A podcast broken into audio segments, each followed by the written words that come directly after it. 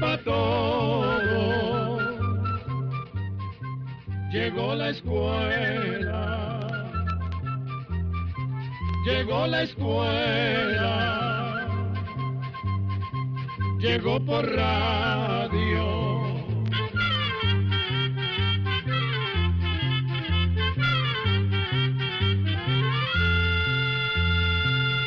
Oigamos la respuesta. Es el programa que les trae a ustedes el Instituto Centroamericano de Extensión de la Cultura, ICQ. ¿Qué tal? ¿Cómo están ustedes? Nosotros en el Instituto Centroamericano de Extensión y la Cultura, muy contentos de compartir con ustedes una nueva edición del programa Oigamos la Respuesta. La primera pregunta de nuestro espacio de hoy proviene de Punta Arenas, Costa Rica. Un oyente a través de una carta hace las siguientes preguntas. ¿Qué nuevas investigaciones han realizado los biólogos de la Universidad de Costa Rica en cuanto a la conservación de la rana de vientre rojo? ¿Qué nombre científico llevan estos animalitos y por qué razón se había declarado como una especie en total extinción en el año 2004. Escuchemos la respuesta. Cuando escuchamos una noticia como esta, nos llenamos de alegría y esperanza. La ranita por la que nos pregunta nuestro oyente es conocida por los científicos con el nombre científico de Craugastor escocés y se le llama ranita de vientre rojo, pues aunque su cuerpo es de color café, tiene el vientre rojizo. Esta ranita de vientre rojo no se veía en los bosques de Costa Rica desde hace más de treinta años. Por eso, la Unión Internacional de la Conservación de la Naturaleza la había declarado extinta en el año 2004. La ranita encontrada es una hembra que mide cerca de 6 centímetros y fue descubierta por científicos de la Universidad de Costa Rica en el Parque Nacional Juan Castro Blanco, que está en la provincia de Alajuela, en Costa Rica. Los científicos la encontraron de casualidad, pues estaban buscando a otra ranita. En esa búsqueda vieron a la ranita de vientre rojo en una quebrada del parque a una altura de 1820 metros. No podemos ni siquiera imaginar el asombro que debieron tener al hallarla, pues aunque solo encontraron una, los científicos creen que deben existir más de esas ranitas en ese parque costarricense. Los científicos que encontraron a esta ranita de vientre rojo explicaron que cuando encuentran una nueva especie la llevan al laboratorio y la examinan, pero en esta ocasión las cosas se harán de diferente manera. La mantendrán viva en un laboratorio especial, y allí aprovecharán para estudiar con detalle sus hábitos y su reproducción. De esta manera, los científicos podrán llevar a cabo campañas y programas para ayudar a que en el futuro existan más de estas ranitas. En los años de 1990 desaparecieron muchas especies de anfibios en Costa Rica. Se piensa que son víctimas del llamado calentamiento global. Pero con la ranita de vientre rojo renacen las esperanzas de los científicos. Nunca podremos entender los misterios que encierra la naturaleza. Poco a poco, la naturaleza nos enseña que solo somos parte de ella y que aunque le hemos causado mucho daño, nos devuelve el milagro de la vida.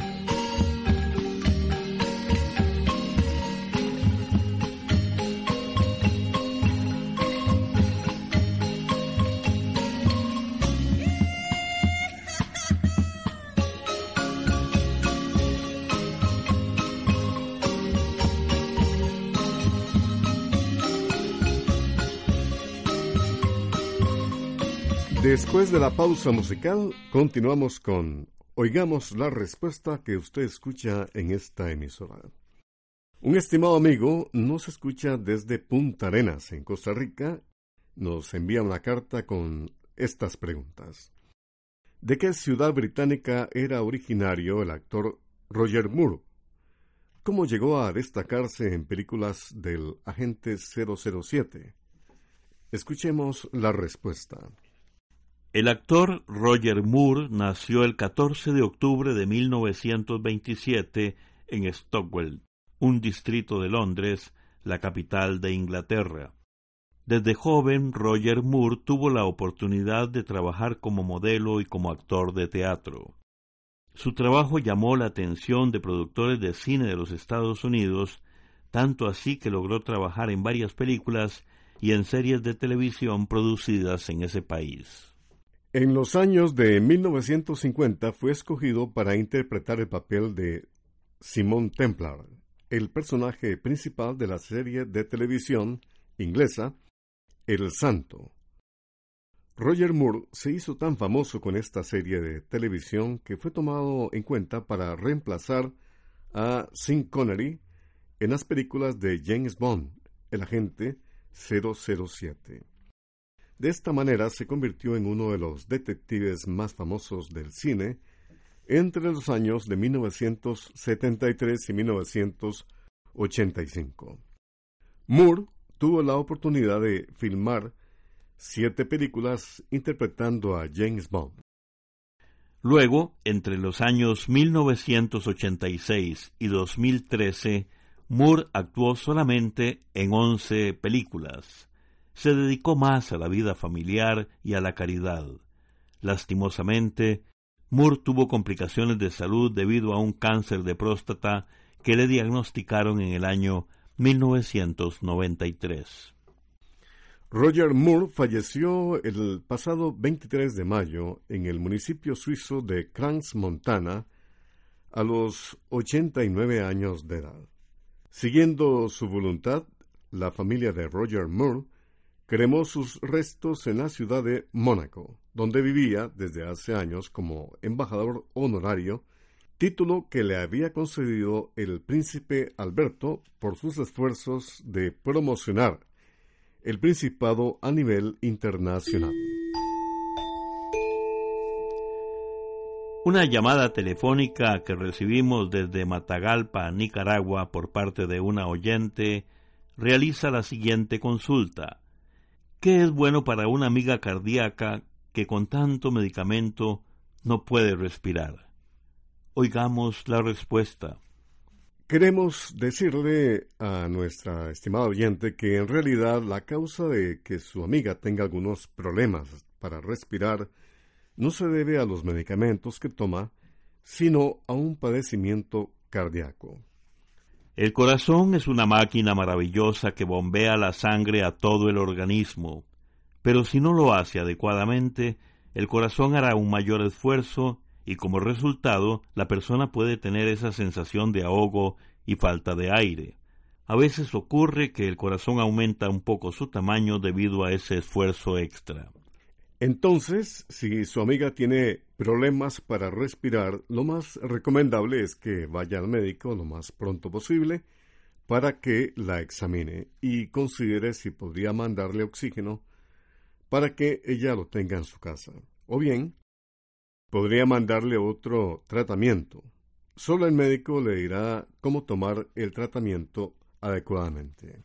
Y es muy importante que su amiga siga al pie de la letra las indicaciones del médico.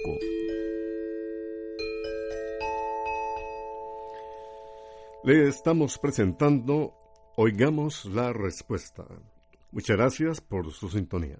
¿Por qué será que muchos de nosotros tenemos el apellido paterno como nuestro primer apellido, en lugar de tener como nuestro primer apellido el materno? ¿Acaso no debería ser el apellido materno el primero, teniendo en cuenta que la madre fue la que nos tuvo? Son las preguntas de un amigo oyente que nos ha enviado un correo electrónico desde San Miguelito, en Panamá.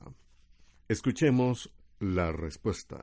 Vamos a contarle que colocar primero el apellido paterno es una tradición que se ha mantenido en muchos lugares a lo largo de muchos años, en Estados Unidos, en Inglaterra, en Rusia y en países latinoamericanos que la han heredado de otros pueblos como los españoles. En algunos casos, poner el apellido paterno de primero forma parte de las leyes en asuntos de familia. Por ejemplo, México tiene cinco estados cuyas leyes establecen que el primer apellido debe ser el del papá. Sin embargo, esta tradición ha ido cambiando. Hoy día hay países donde se puede poner de primero el apellido del padre o de la madre. Por ejemplo, en México también hay estados en que las leyes dan la opción de que el primer apellido sea el del padre o, si se quiere, el de la madre. Eso también pasa en Francia y en Italia. Durante mucho tiempo en esos países de Europa se tuvo la costumbre de dar preferencia al apellido paterno, pero hoy en día las leyes permiten que los padres elijan el orden de los apellidos. Y lo mismo pasa en Panamá. Allí las leyes permiten que una madre ponga sus apellidos a sus hijos. Por su parte, los brasileños y los portugueses tienen la costumbre de usar el apellido de la madre primero que el del padre, como una muestra de respeto a la madre. Sin embargo, para efectos legales o civiles, el apellido que se utiliza es el del padre. Y un caso curioso es el de Suecia.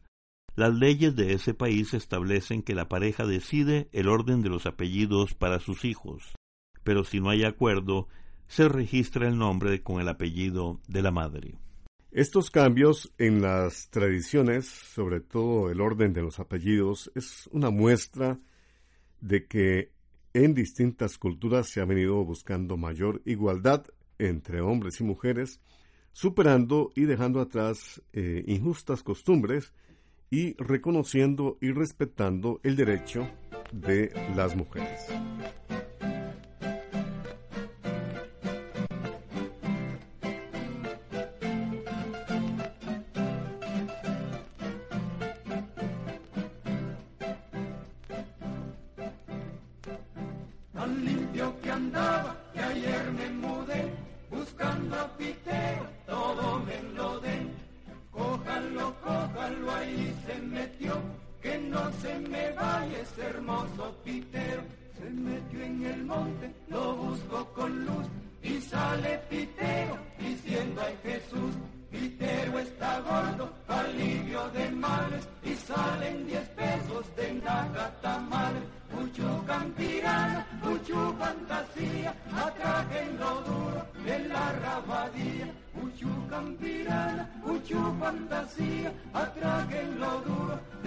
cada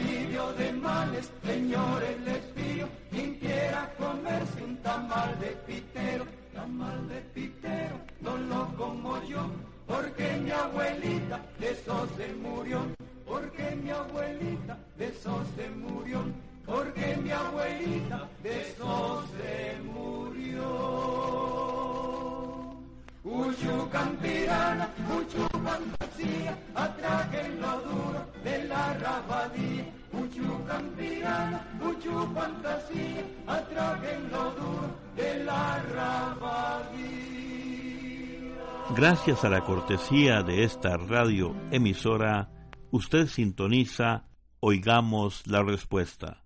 Muchas gracias por su atención. He escuchado que cuando morimos no dejan de crecer las uñas de las manos y los pies, ni la barba, ni los bigotes, ni el pelo, porque como estamos muertos, ya no hay ni habrá nadie que los corte. ¿Es esto cierto? Esa es la consulta que nos envía el señor Isaac González Rovira, quien nos envió un correo electrónico desde San Miguelito, en Panamá. Oigamos la respuesta.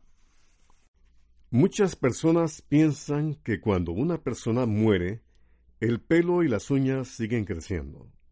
Y en algunos casos, Hasta dicen que se nota que el cabello ha crecido el primero y segundo día después de fallecida la persona. Sin embargo, lo que ocurre es que después de la muerte la piel se va secando y se encoge. Entonces puede parecer que el pelo y las uñas han crecido. Pero en realidad en el momento en que la persona muere, deja de funcionar todo su organismo. Nuestro cuerpo está formado por pequeñísimas células que necesitan de energía para funcionar y trabajar correctamente. Esa energía la consiguen de sustancias que transporta la sangre. Al morir una persona, su corazón deja de bombear sangre, entonces no llegará sangre nueva a las distintas células del cuerpo, que en poco tiempo gastarán la energía que les quedaba y luego morirán. Y así, poco a poco, irán muriendo las células que se encargan de hacer crecer el pelo, las uñas y muchas otras más. Lo que sí es cierto es que el pelo, las uñas y los huesos se descomponen más lentamente que otras partes del cuerpo y por eso se conservan por mucho más tiempo después de fallecida la persona.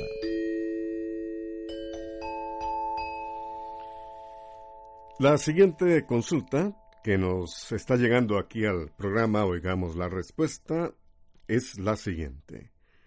¿Para qué se formó la Federación Rusa y qué países la forman?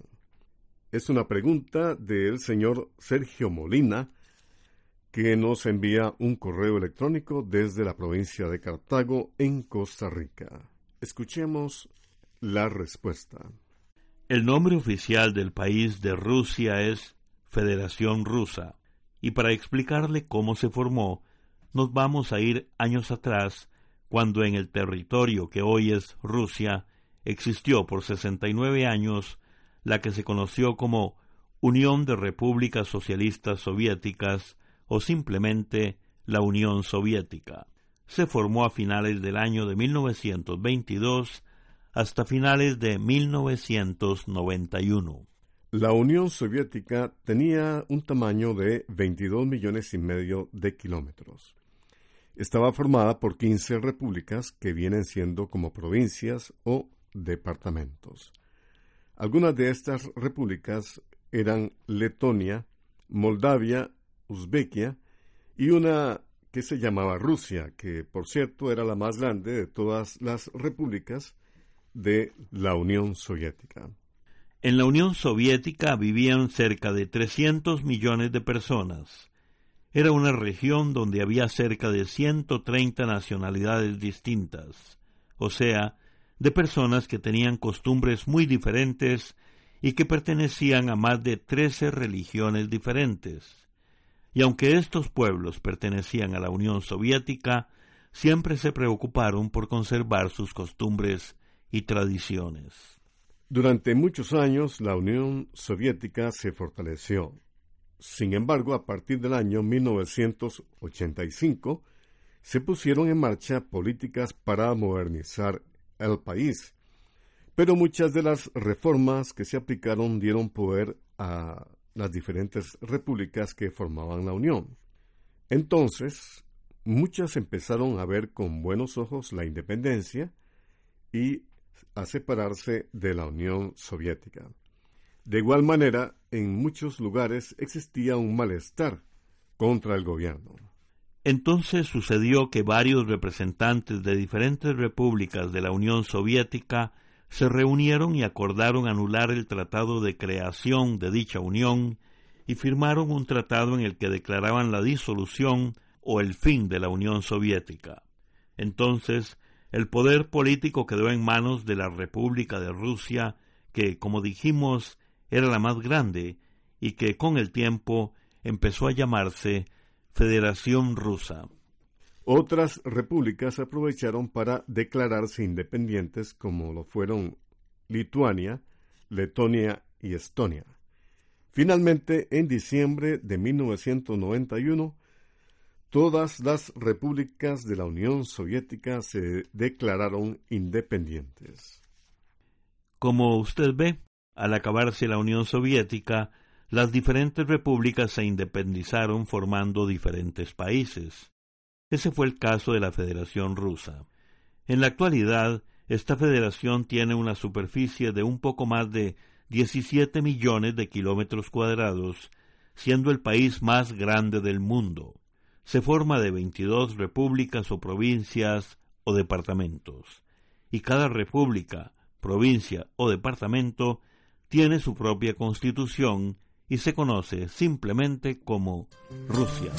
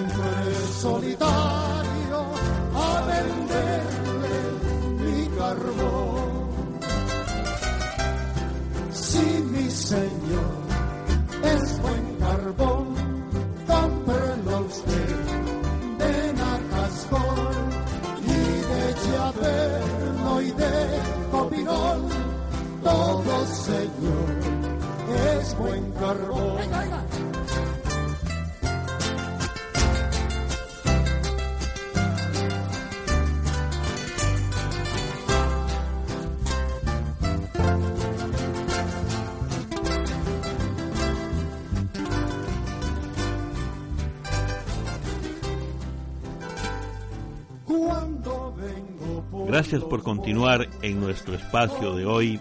Oigamos la respuesta. Me gustaría saber qué es bueno para el Parkinson.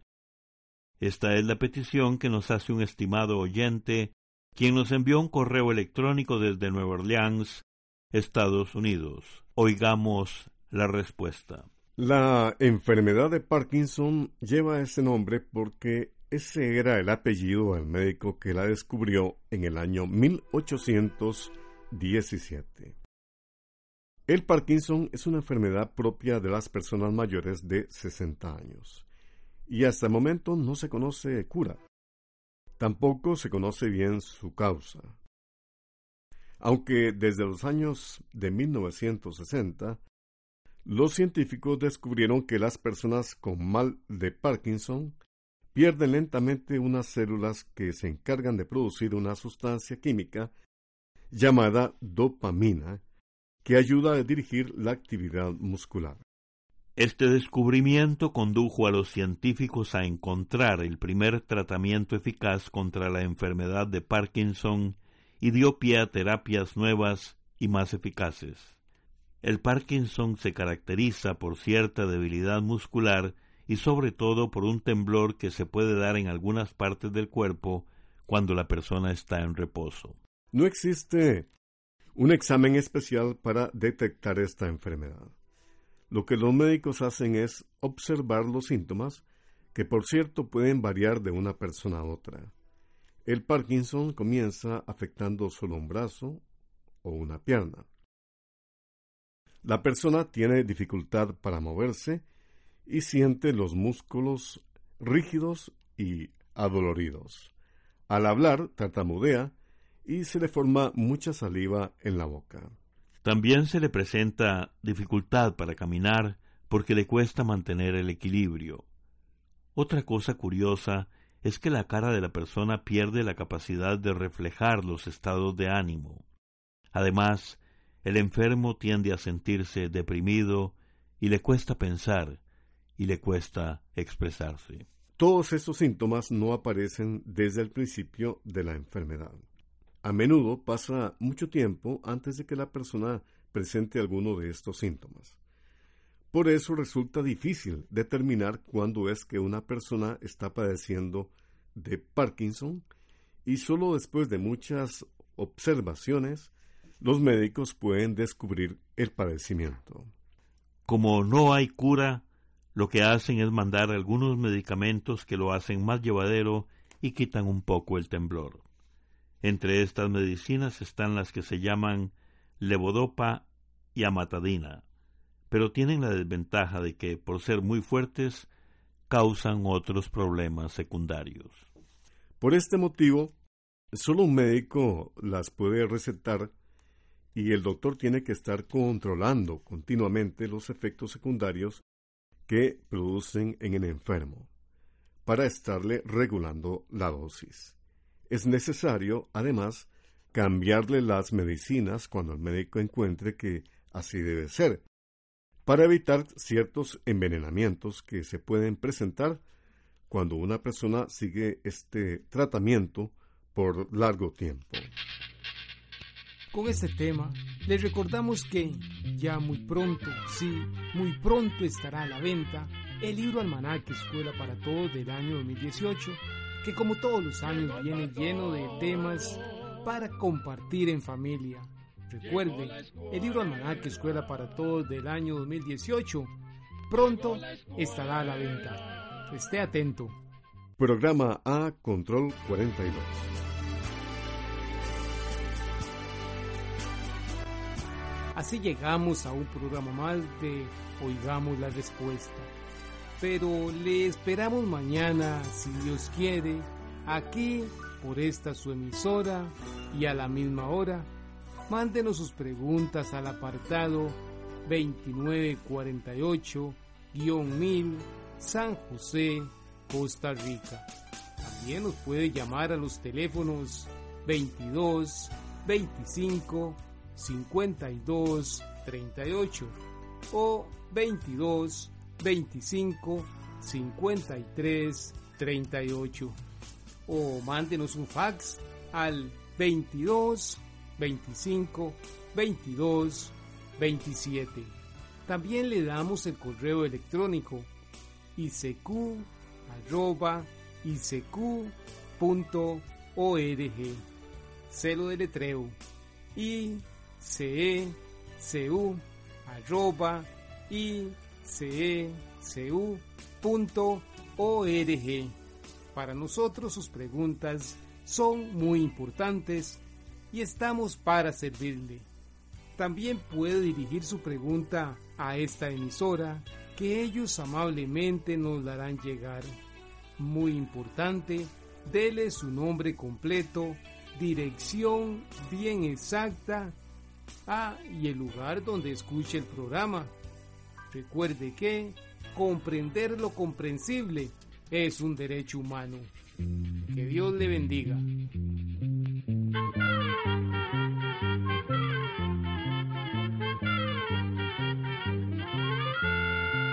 Llegó el momento